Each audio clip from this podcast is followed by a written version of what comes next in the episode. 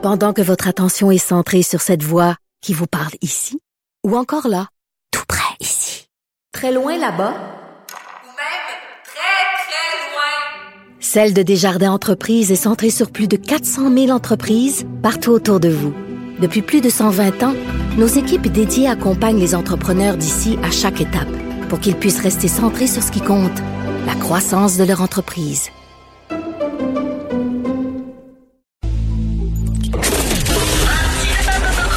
Martino, souvent imité, mais jamais égalé. Vous écoutez Martino, Cube, Cube Radio. Alors, euh, on souligne les cinq ans de l'attentat terrible au Bataclan aujourd'hui. Nous allons discuter avec Christian Rioux, correspondant à Paris pour le quotidien Le Devoir et collaborateur ici à Cube Radio. Bonjour, Christian. Bonjour Richard. Il me semble que ça a pris la décapitation d'un professeur pour vraiment euh, donner un électrochoc à la société française. Pourtant, le Bataclan, c'était absolument terrible ce qui s'était passé.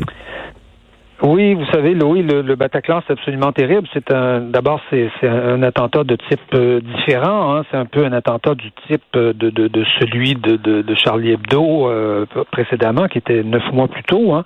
un attentat organisé après. Un attentat organisé avec des gens venus de l'extérieur, avec toute une, une infrastructure, des, des, des, gens qui se sont déplacés, qui ont traversé des frontières et tout ça, alors que les attentats qu'on a connus après, comme celui de, de Samuel Paty, ce sont des, des, attentats de type différent, c'est-à-dire que euh, ces réseaux, souvent ayant été démantelés, eh bien, on, on, les organisations terroristes font appel à, à, des individus, à des réactions spontanées d'individus pour aller poser des gestes, des, des, actes terroristes. Donc, on est dans une autre, je dirais, une autre dynamique euh, terroriste. Mais vous avez tout à fait raison. Euh, euh L'attentat de Charlie Hebdo en 2015, celui du, celui du Bataclan, des, terrasses aussi en, novembre après, était déjà absolument terrible et on voit qu'on n'en est pas sorti et je pense qu'aujourd'hui les Français comprennent très bien que on pouvait penser après le Bataclan qu'on en sortirait, vous savez, dans un an ou deux. Euh, on a d'ailleurs démantelé des réseaux, mais on, on comprend aujourd'hui que ça va prendre beaucoup de temps avant de sortir de ça parce que c'est beaucoup plus grave, c'est beaucoup plus profond que ce qu'on euh, que ce qu'on pouvait imaginer même à l'époque de Charlie et, du Bataclan. Et donc vous l'avez dit, là, on avait tiré bien sûr massacré des gens qui assistaient à un spectacle rock, mais on avait aussi tiré des gens sur des terrasses. Et euh, je me souviens de Alain Finkielkraut, le, le, le, philosophe français, qui avait dit on ne peut pas euh, les terrasses, un homme, une femme qui prennent un verre sur un, une terrasse, ça représente ça incarne parfaitement le, mode de vie français? Oui, absolument. Je pense que le, ce, que, ce, que, qui a, ce, qui, ce qui a choqué très, très profondément dans les attentats du Bataclan, c'est que, euh, bon, vous savez, Charlie, euh, il y a toute une frange de, de euh, gauchistes qui, qui, qui, qui, racontait que, bon, Charlie, les, les, les caricaturistes l'avaient cherché un peu. Bon, on, on peut contester ça, mais mmh. qui peut dire que des couples attablés sur, les, sur les grands boulevards, en train de prendre un verre tranquillement, en train de discuter et de regarder le, le, le, le soleil, le soleil se coucher, ont cherché quelque chose ou ont cherché euh, ou, ou, des gens qui assistent à, à un spectacle comme c'était le cas euh, des, des, des, centaines de personnes qui étaient euh, au Bataclan.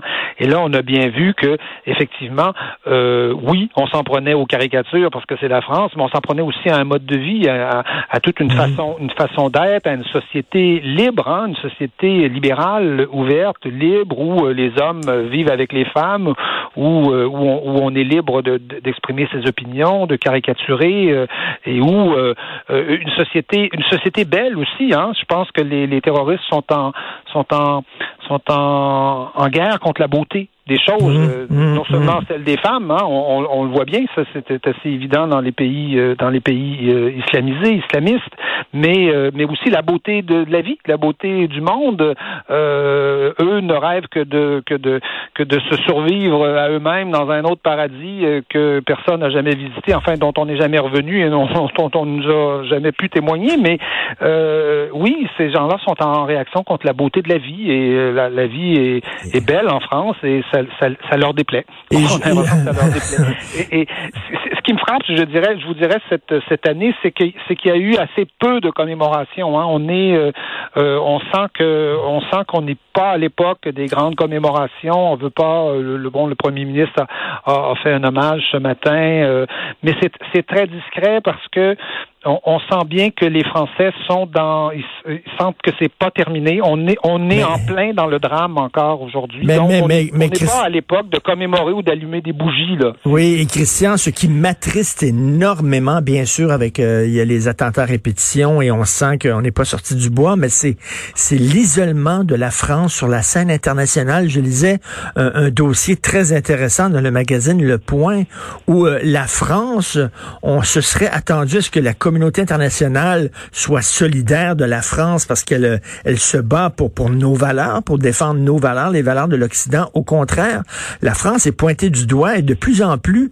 euh, les pays ne, se cachent plus pour critiquer sa, sa, sa vision de la laïcité. Oui, euh, oui, ab- absolument. Euh, c'est- vrai que la France se retrouve euh, très très seule dans ce dans dans ce dans ce combat. On l'a vu avec euh, avec Justin Trudeau, hein, qui a même pas eu le courage de, de, de défendre le droit de le droit de caricaturer, même s'il est revenu sur ses propos. Mais bon, il a fallu, fallu des jours avant qu'il avant qu'il qu'il envoie un message euh, pour pour Samuel Paty. Euh, oui, on, on- on le voit, c'est-à-dire que euh, c'est toujours plus, ça semble toujours plus simple hein, de, de faire des compromis, de se dire bon, on va, euh, on va, euh, on va, on va, on va en faire quelques compromissions, on va acheter la paix pendant pendant un certain temps, mais euh, vous savez, avec avec des terroristes islamistes, avec des intégristes de ce type-là, euh, vous pouvez peut-être acheter la paix quelque temps, Ben mais ça, ça durera pas, ça ne peut pas durer. Euh, ces, ces- ces gens-là en, en ont contre beaucoup plus que des caricatures ou que un curé euh, dans son dans son église. Ils en ont contre notre mode de vie, contre et, et leur objectif, c'est de convertir le monde. C'est très clairement affirmé, en tout cas chez les islamistes. Donc ils ne s'arrêteront pas. Ils ne s'arrêteront. euh, Ils vont s'arrêter d'autant moins qu'ils ont aussi un terreau euh, dans nos pays, euh, un terreau islamiste en France qui est, très important. Et ça, je, pense que c'est ce que les Français sont en train aujourd'hui de, découvrir et de comprendre. Et donc, oui, le, combat va être long. Il va être d'autant plus long que que, beaucoup d'États, beaucoup de, dirigeants politiques sont enclins à faire des compromis avec avec avec l'extrémisme. Et je pense que ça ne ça ne ça ne même eux, ça ne leur servira pas. Ils seront un jour les victimes de ces de ces Oui. islamistes là. Tout à fait. On se transporte maintenant aux États-Unis. Euh, moi, j'apprécie beaucoup votre courage, euh, Christian, puis en plus là, d'écrire ce que vous écrivez dans le Devoir. Vous êtes une note discordante. faut vraiment euh, être courageux. Mais là, le texte que vous écrivez aujourd'hui sur Trump, je trouve que ça demande, ça demande, excusez-moi l'expression, mais des couilles quand même, parce que euh, il y a des gens qui ont salué, qui ont salué la décision des médias de d'interrompre des points de presse de Donald Trump. Et moi, ça m'a profondément heurté. Et j'avais dit, euh, et j'avais dit, bon, on devrait, c'est le président des États-Unis, on le laisse parler et après ça, on a des analystes qui vont dire, ben ça c'est un mensonge, ça ce qu'il a dit c'est un mensonge. Après ça, on analyse, mais que les médias prennent la décision de de- de- d'arrêter de, censurer le président. Et euh, je croyais d'être seul à penser ça, mais vous euh, vous, vous écrivez exactement ce que je pensais aujourd'hui. Vous êtes, vous êtes pas le seul. Imaginez que ce matin, je reçois, je reçois une- un courriel de- de- d'un membre de Québec solidaire, solidaire qui me dit qu'il est d'accord avec moi. Eh, eh, mon Dieu! Oui, qui, qui me, dit- qui me dit qu'il est en général en désaccord avec moi, mais que sur la question de la censure du- de, Donald Trump, on n'aurait jamais dû censurer, euh, censurer Donald Trump. Donc, vous voyez que on, on peut être un certain nombre de, de venus de différents horizons euh, à penser la même chose. Moi, j'ai moi, moi j'ai trouvé ça absolument euh, dramatique que, que les que des médias se permettent et trois grands réseaux de télévision américains se permettent de censurer. Imaginez le président des États-Unis. Le président des États-Unis n'appelait pas au meurtre, hein, il n'appelait pas à l'insurrection, il n'appelait pas euh, à rien. Il disait tout simplement que, euh, selon lui, on lui avait volé l'élection. Des, des déclarations, euh, je, je vous le dis, euh, relativement banales. Hein, je, je, je, cite, je cite une candidate démocrate aux élections pour, pour, devenir gouverneur en Georgie qui, qui, a dit exactement la même chose il y a deux ans. Personne n'a songé à, la, à, la, à, la, censurer, surtout qu'en plus on était à un moment où les choses n'étaient pas étaient pas encore tout à fait claires, le décompte n'était pas terminé, voilà.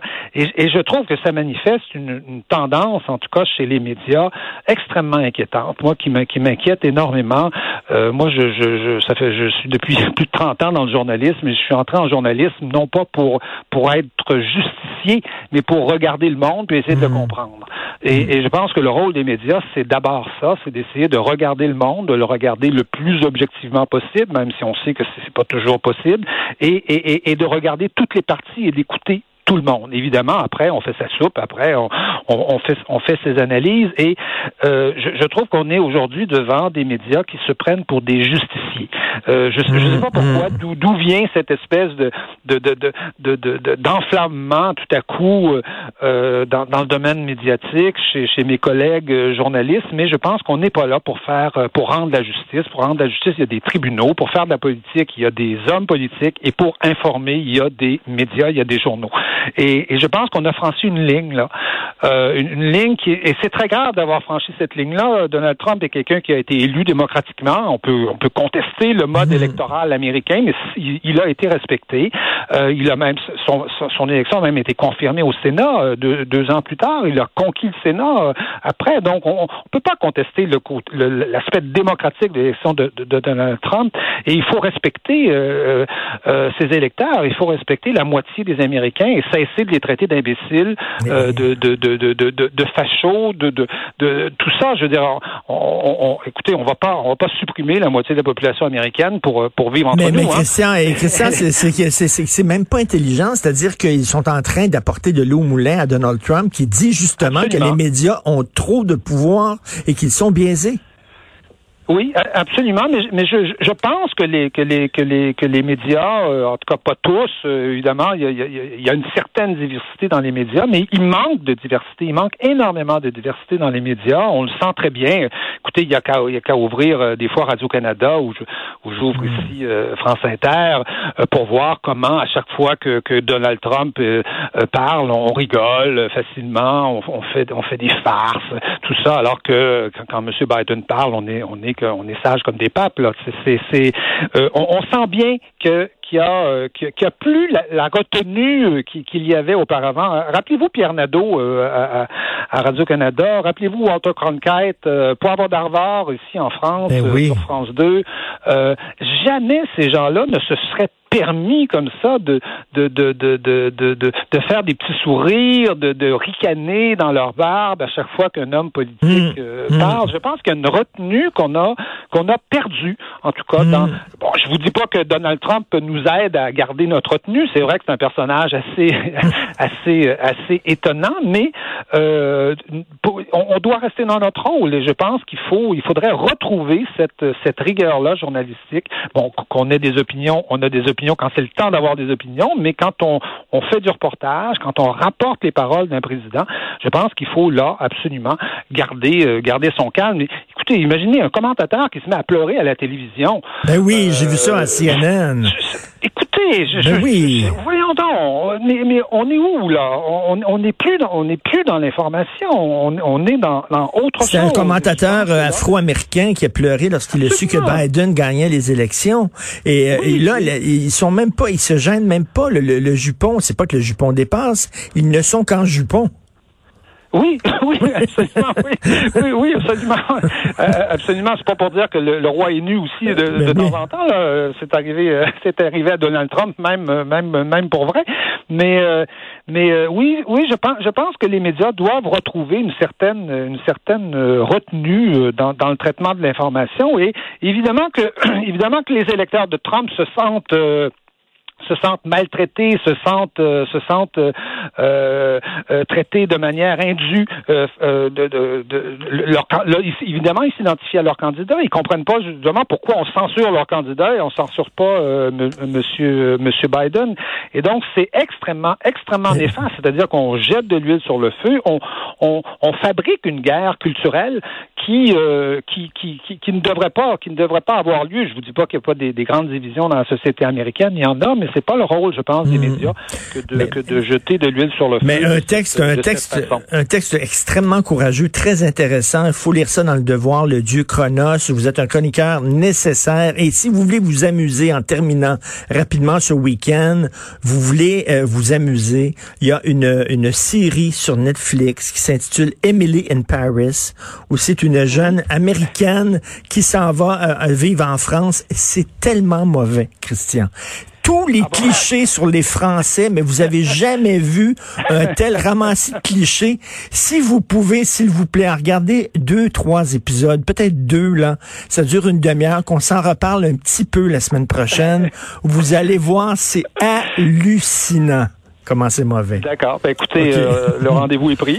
Parfait. Merci, Christian Rioux, l'excellent correspondant à Paris pour le quotidien Le Devoir. Bon week-end.